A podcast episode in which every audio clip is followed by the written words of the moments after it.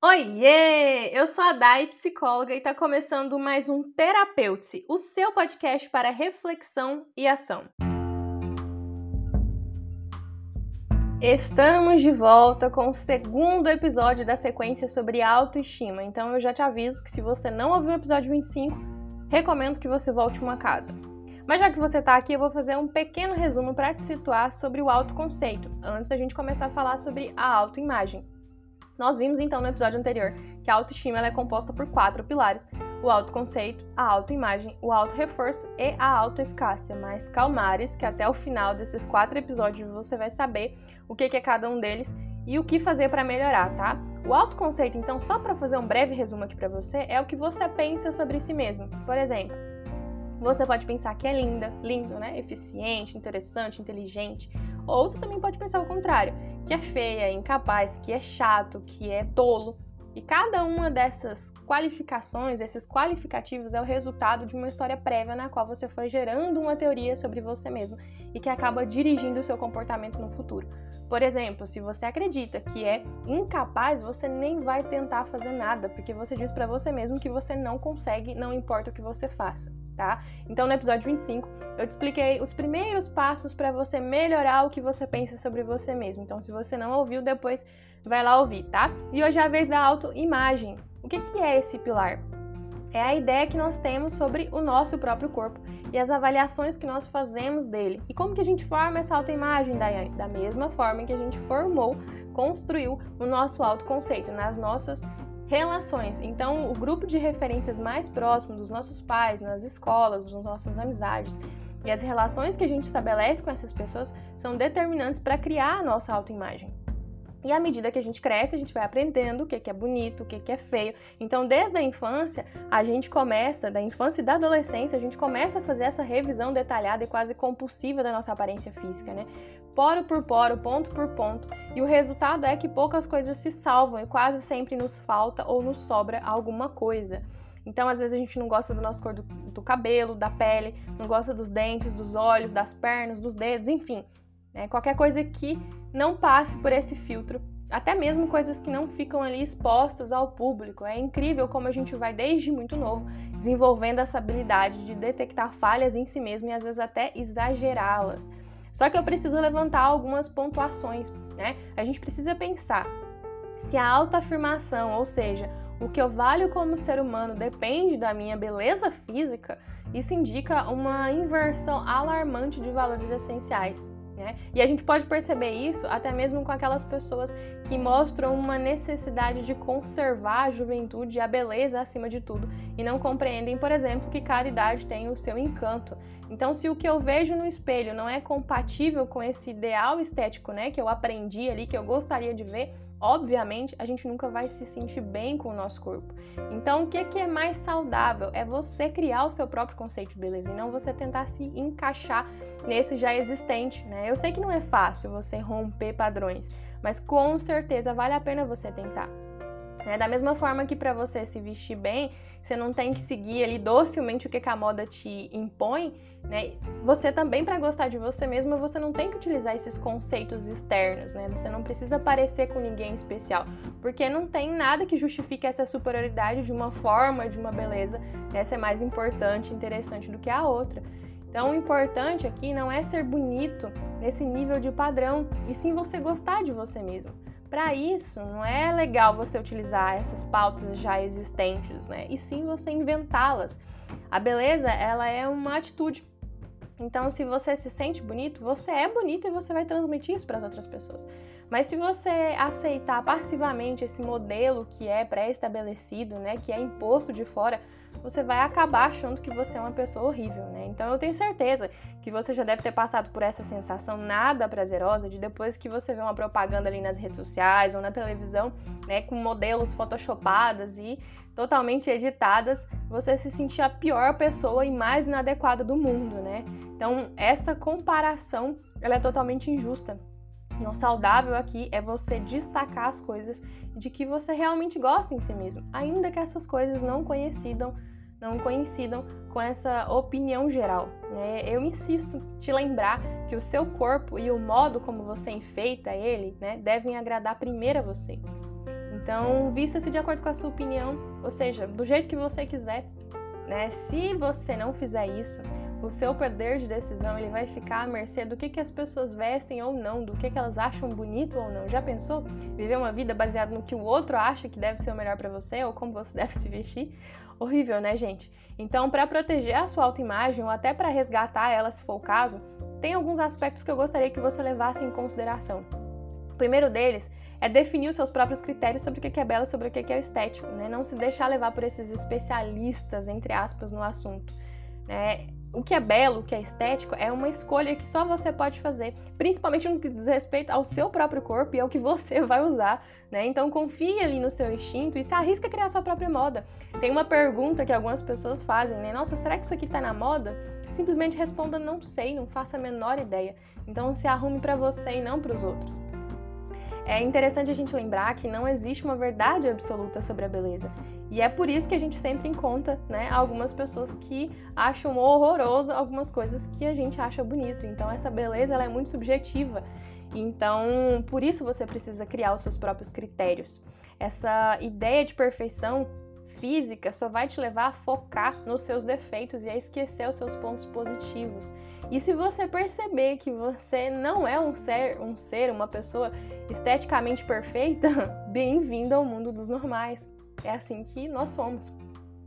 O segundo ponto que, você, que eu gostaria que você considerasse é descobrir e destacar as coisas de que você mais gosta em você mesmo. Então, às vezes, é normal quando a gente detecta algo desagradável no nosso corpo ocorrer ali um efeito lupa, né, de cegueira e generalização, como se esse único aspecto é, nos, a, nos, é, nos tornasse ali só isso, nos limitasse, né? E a gente não fosse capaz de enxergar mais nada. Uma mancha inesperada, uma orelha, uma orelha mais caída, pronto. É só isso que eu sou, é só isso que eu dou foco, que eu foco a minha atenção. Então, o importante é você distribuir, ampliar a sua atenção para incluir também aquilo que você gosta em você e tirar esse foco do que você não gosta e que te impede de usufruir o lado prazeroso. Né? Então, não importa quantos sejam os seus atributos físicos positivos, apenas reconheça eles e aproveite.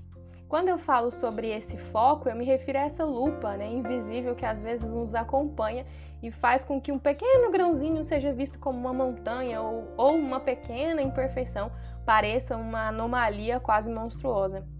Focar a atenção no que menos nos agrada e exagerá-lo nos leva a acreditar que a gente não tem salvação possível, que o que a gente deveria fazer era realmente se afastar do resto do mundo e se isolar.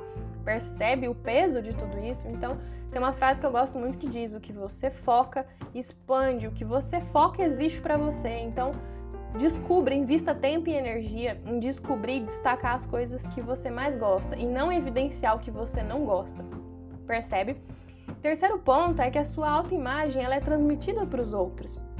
Então, se você se sente uma pessoa pouco interessante e atraente, é essa imagem que você vai passar para as outras pessoas. É tipo quando você se sente inseguro, as pessoas percebem que você é uma pessoa insegura, né? E elas vão te tratar de acordo com isso, reafirmando a sua crença.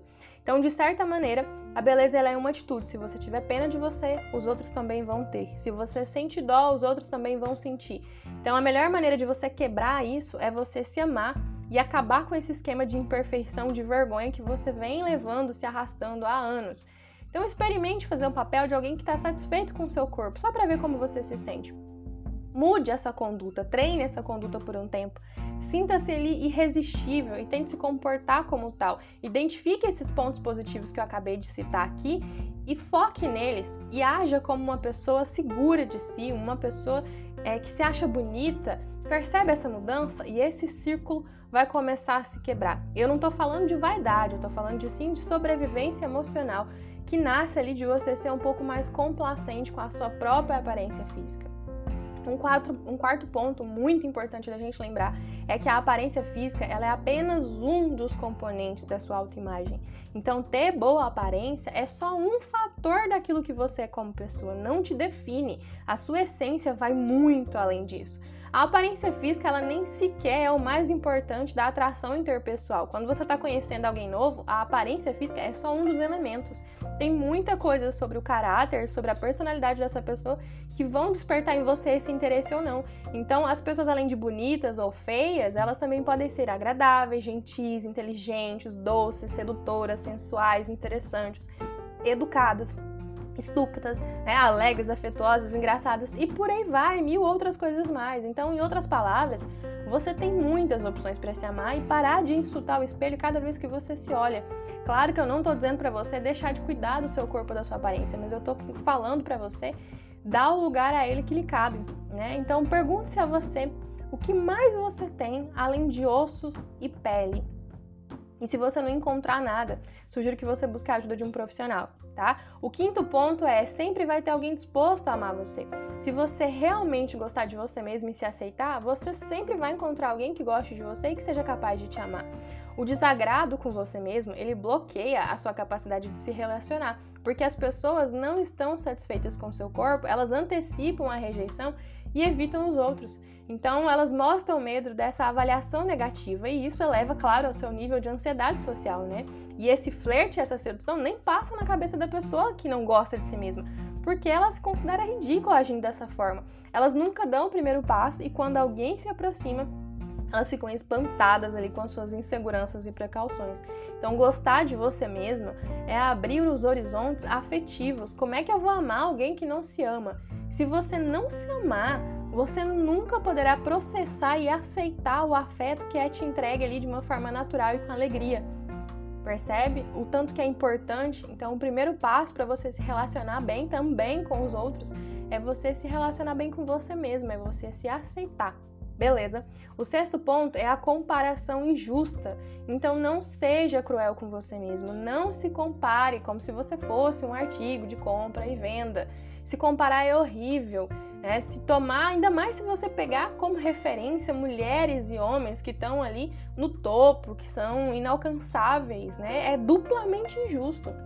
Então, aqueles que se comparam, né, com os melhores, com os mais bem-sucedidos, com os mais famosos, vão viver amargurados pelos que não são ou pelo, pelo que lhe falta, percebe? Então, o único remédio é você admitir: sim, tem gente mais jovem, tem gente mais inteligente, tem gente mais rica, mais famosa, mais bonita que você. Só que isso não desmerece o seu valor. Cada um tem o seu encanto e você tem o seu. É, é preferível você não fazer nenhuma comparação em absoluto e se aceitar incondicionalmente, né? Se amar, gostar de você, se arrumar sem pecar nem por falta nem por excesso, né? Sem pontos de referência, nem para cima nem para baixo, isso é que é possível. Então, assim, esses foram alguns pontos que eu trouxe para você pensar, né, que despertem mais a sua consciência e que podem te ajudar a trabalhar a sua autoimagem.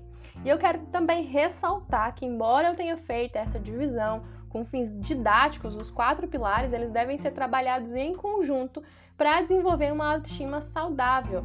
E no próximo episódio nós vamos falar sobre o auto reforço, tá bom? Combinado?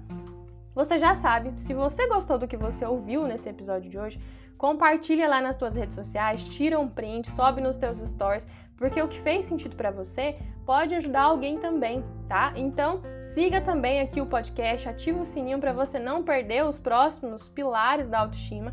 E eu te convido também para me acompanhar nas redes sociais, principalmente no Instagram, arroba Daiane Medeiros PC e tem algo muito legal para dizer para vocês, para compartilhar. Do dia 14 ao dia 18 de fevereiro vai rolar a semana SOS Ansiedade. E lá no Instagram eu explico certinho como funciona, como faz para participar. Então já sabe, me segue lá. Então, foi isso.